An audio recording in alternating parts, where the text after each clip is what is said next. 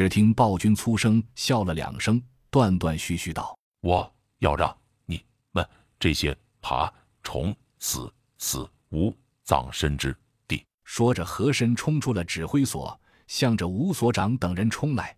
众人大惊，大量指挥官死去的空缺尚未弥补，团队运转出现僵直。高领导变异的暴君又诸突猛进，同时，指挥电台里传出焦急的吼声。前方向北移动的丧尸群突然点头，正往我们方向袭来。控制器在工作，但抵抗不住更强的控制力。甄孝阳猛然醒悟，自己一直在担心的事就是这个问题：控制器和高领导对丧尸的控制力哪个更强？此时已经有了答案。变异前的高领导或许不敌控制器，但变异后的暴君却远远不是高技术能够抵抗的。趁着人们消灭内部新增丧尸的同时。暴君已经完成了对外围丧尸的召唤，吴所长同时想明白这个关键，高叫道：“杨正，让前方立即开始抵抗，拖延时间。一零零六，开启隔离罩。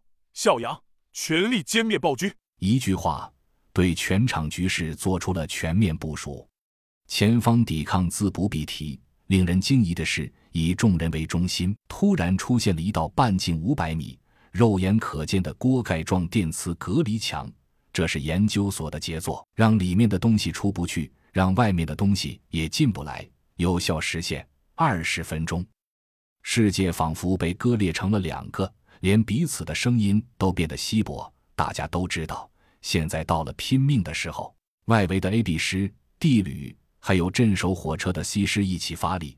不计成本，前后夹击，轰击着丧尸集群，而隔离带内的一旅也开始了搏命之旅。无数的弹药轰在暴君身上，却纷纷弹开，根本无法对他造成任何伤害。大口径火炮或许有用，但所有的高级指挥官都在里面，不免投鼠忌器。眼看着暴君冲到几人身边，政委和参谋长的警卫员，包括吴铎和郎君胜。一起冲了上去，企图阻止暴君对领导的袭击。手中的武器不断向他开火，却无法对其造成任何伤害。眼睁睁看着他冲到几位领导身边，杨正的警卫员眼红了，扑上去扒住衣服上了暴君后背，几下窜到了暴君脖子上，骑着脖子拔出匕首就向暴君的眼睛扎去。暴君一偏头，正扎在额角上，只听得低吼一声。一伸左手，把政委的警卫员从脖子上拉了下来，一把扔在地上来。右手五指击张，一下子从警卫员后背插进去，把人插了个对穿。警卫员吐出几口血，在众目睽睽下，